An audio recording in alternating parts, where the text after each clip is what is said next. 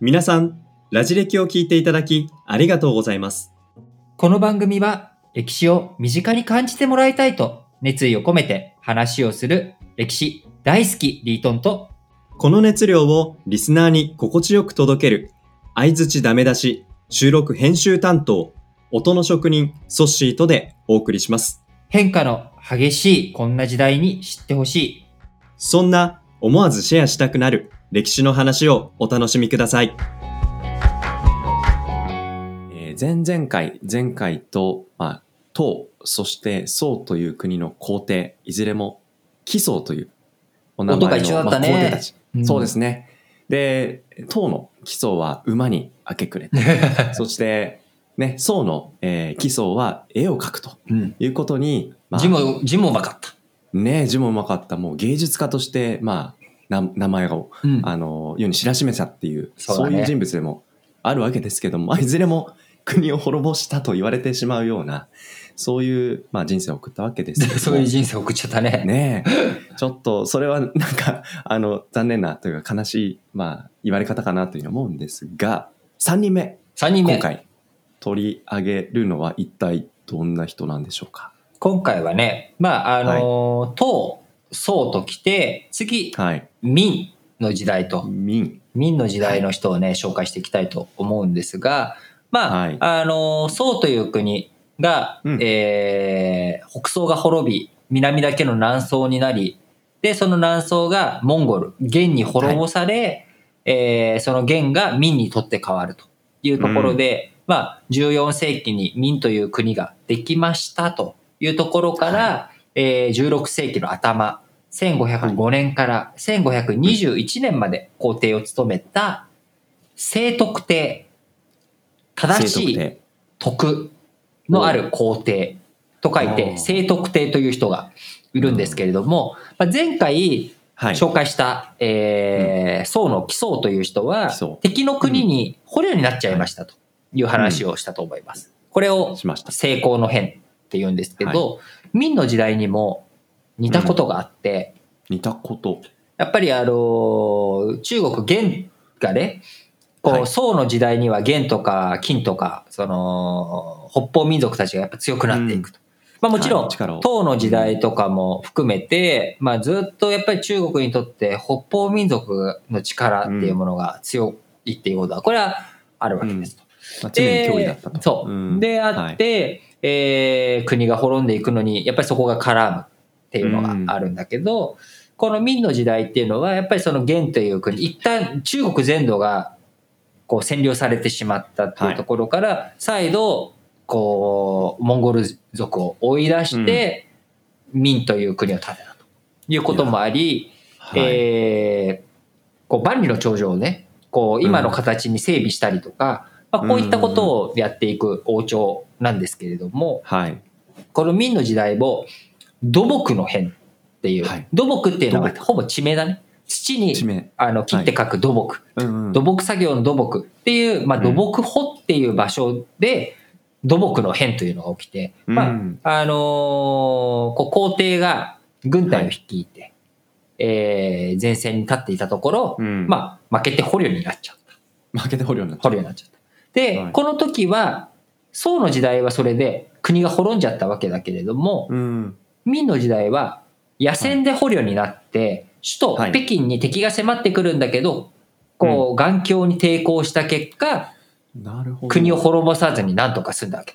北京を守ることはできたってことなんですか？でその土木の変で捕まっていた皇帝さんも、まあ、うん釈放されて、まあ、国に帰ってくることができたということではあったんだけど、まあ、何が言いたいかというと、この明の時代においても、やっぱり、こう、北方との関係とか、うん国がなかなかやっぱり安定しない。安定しない中国という国は、は大きいんだから、でも、大きいからこそ、やっぱりいろんな問題があって、ん安定しないっていう。うん守りきれない。統治しきれない。んこういった時代の中、うんやっぱお金もいっぱいかかるわけなんだよね。き領土も大きいってことは、そうですよね。かかるってさっき聞いて万里の長城の整備って言っても一体どれぐらいの人とお金がかかるんだろうなってそ想像したんですよね。そうなんだよ。結局お金っていうのもうん置き換えるとどういうことかというと、万里の長城のあうんのレンガを作るのに一体どれだけの人うんが、いやらなきゃいけないのかと。はい。で、人がやるっていうことは、その人がご飯を食べなきゃいけない。でもご飯を生産することじゃなくて、そういうことをやらなきゃいけないっていうことからすると、やっぱりうん、その、それを支える裏側には農業っていうものがないといけないわけだよね。昔のことだから必ず。うんそうすると、その農業というもののバックグラウンドから、えーどれだけの農業以外の人を養うことができるのか。だから農業生産力の効率化というのと、はい。その効率的に農業生産した物をどれだけ中央政府が集めて他の人たちにばらまくことができるか、はい。っていうのは公共事業だし、それをえー国が介在しないと商業になるわけです。はい。商業で、この余った分をじゃあお金でやり取りして、そのお金でじゃあもっと交換していこうねっていうふうに経済が回ってとうん。いうことになっていくわけですが、まあ、やっぱはりそれだけそのいろんな防衛をしたりとかっていうのは個人とか民間でできるようなことじゃないから、やっぱ国が動かしていかなきゃいけない。うん。で国がいろんなことを動かしていこうとすると、どうしても、まあ、効率よくできるシステムを作ったとしても、大きく作ったとしても、うんそこでいろんなことが変わっていくと微調整していくのが難しいっていう。で、その間にはいろんなレイヤーが生まれてくると、そのレイヤーごとにうまい汁を、美味しい汁をね、吸い取ろうっていう人たちが出てきたりとかして非効率化が生まれていくっていうような中、うん。あの、当然民っていう国も、やっぱ設立してすぐからもやっぱりお金が足りない、お金が足りないっていう状態になっていくわけですよ。足りなくなりそうなぐらいいろんなことをやったのかなって今想像しながら、そうん聞いてました。で、うんこ、の民の聖徳帝という時代においても、やっぱりお金がね、厳しいっていう状況があるわけなんですが、この聖徳帝っていう人は、でも、俺は皇帝として頑張るんだとおお。意気込んでね、意気込んでたわけですよ。ね。でうん、意気込む中で彼がやっていたことというのは、よし、軍事教練をしようと。軍事教練。そう。ちゃんと軍隊を強くしなきゃいけないっていうことで、うん。軍事教練をして、で、それでももう飽き足りない。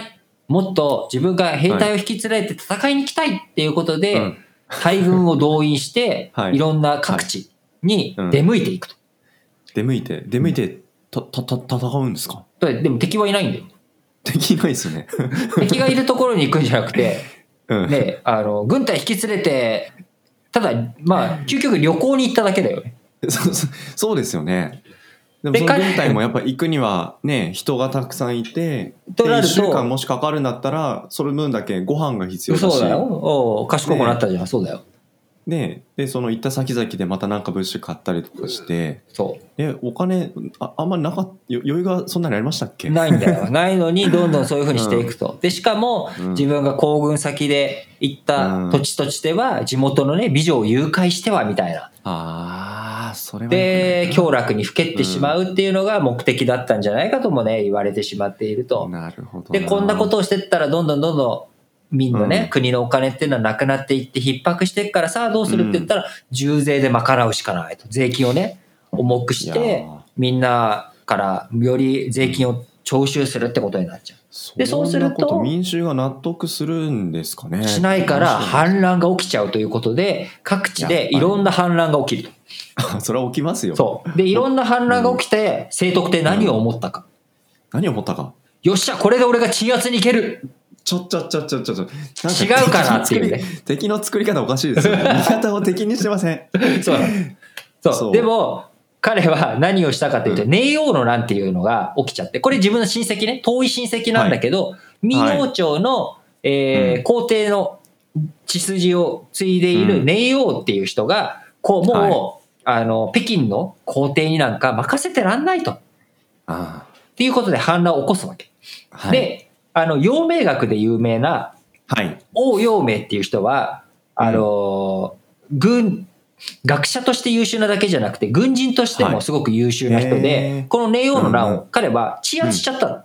あ、そうなんだ。そう。で、鎮圧しましたって報告あげたら、バカ野郎と俺が今から鎮圧に行くって聖徳帝は、バカ野郎と、こう、俺が鎮圧しに行くからって言って、北京から南京まで、うんあ、の、出陣すると。そそれ、なんか意味あるんですか？で、何したかっていうともう、現場もみんな困っちゃうよね。いやマジで、うんもう鎮圧したのに、皇帝来るってよ。うん。え？でもでも鎮圧してんだよなって。どうどうする？どうするってなった結果、あの、皇帝がやってきたら、うんそのネイ王、捕まえてたネイ王をうん。ちょっと、離して、離して皇帝が捕まえるっていう、なんだそれ？みたいなね。何その、忖度みたいな。忖度。いやー、そんなことあるんですね。ねえ。ちょっと今度さ、僕らもやろうよ。あのソッシうんー、ソッシーが、いや、僕ね、それ、今聞きながら、リートンがこの先、そんなことししかねないなと思って。そうそうそうそうそソッシーを捕まえ、誰かに、ソッシーが誰かに捕まったら、捕まって。あの、ソッシーが釈放されて俺が捕まえて、捕まえましたって俺が捕まえましたみたいな。うんそれ捕まえましたら誰に報告するんだろうな。わかんない。自分でも何言ってるかよくわかんないんだけど、まあそれぐらい、でもそれあを、それぐらいよくわかんないトンチンカンなことを、民という中国の大国の皇帝皇帝たる人がやってい。たっていうのはね。そう。皇帝のねそっ、か意思を示そうと思ってやったのかもしれないけど、うんまあこんなの逆にバカにされちゃうよね。そうですね。なんか最初聞いてて、北京がその北方民族からあの攻め立てられずに守れたって話は、あ、すごい。あでもそれ聖徳って関係ないからね。あ、それは関係ないんですね。うん関係ない関係ない。ね別の土木のうん変っていう、別の人の話別なるほどの時期の話。そっか。いや、でもなんか、どんどん、あの、度が、度が過ぎて、なんかわ笑っちゃう感じになっちゃったなってね、思いますよね。あの、確かにちょっと説明が、あの、うん。わかりづらかったかもしれないけれども、あの、聖徳帝っていう人と、あの、うん。土木の変っていうのは全く関係がなくて、関係なくて。うん。土木の変が起きた50年後、60年後に、えー聖徳帝っていうの。うん。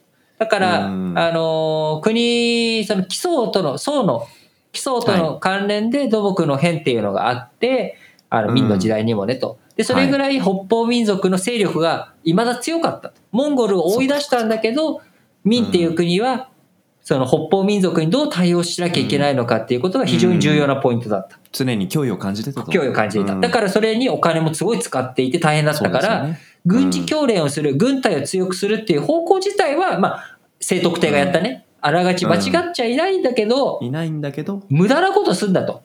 で、無駄なことした結果、重税を課さなきゃいけなくなって、民衆がうん。南で反乱を起こし始めて、北だけじゃなくて南もかいってなり、うん。じゃあ、でもその南で起きた反乱を現地の将軍が鎮圧しましたって言ったら、うん。いやいや、何言ってんだ、俺が鎮圧しに行くって言って、わけのわかんないことにまたお金を使っちゃうっていうね、こういったことをやっていくと。で、最後は彼自身、えー、こう、船遊びをしていたら、水に落ちて、うんそれで、31歳の若さで亡くなってしまうと。若い。いうことで、ここで彼自身が、えー傾けてしまった、聖徳帝が傾けてしまった明という国が立ち直ることなく、そのうん後、約100年後、はい彼が死んだのは1521年。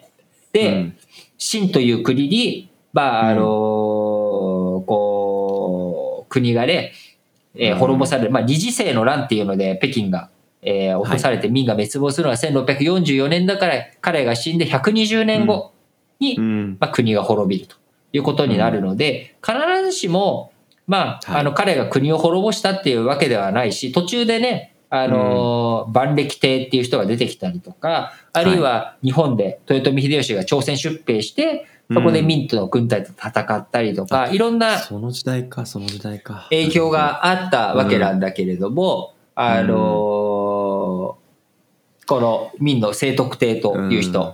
まあ、あの、覚える必要は全くないんで、全くないと。あのー世界史のね、年表とかにも、あの、今確認しましたんですけど、あの、うん。出てこない人物ではあるんですが、うん。まあ、あのーまあ、こういうおバカな人もいたんだなということで、ですね。皆さうん。ん、記憶に残しておいていただければと思います。仕事と遊びは程よいバランスをしっかりと持たなきゃいけない。そういうことですね。皆さん、ラジ歴では、学び直し日本史総復習編というサブチャンネルを用意しています。こちらは全35エピソードを聞いていただくことによって日本史の流れをつかめちゃう。こういった代物になっています。歴史を学び直したいんだけど、なかなか歴史の本読んでも何言ってるかわからない。頭に入ってこないという方、ぜひこちらを聞いて、えー日本史を学び直すための第一歩としてもらえたら最高です。日本史総復習編サブチャンネルは Apple、Google、Spotify 各プラットフォームでラジ歴日本史と検索していただくとお聞きいただけます。また Twitter でも質問、感想などを募集していますのでぜひお便りお寄せください。Twitter アカウントはラジレキで検索してフォローしてください。それではラジオ歴史小話本日はこの辺りまでお相手はリートンとソッシュでした。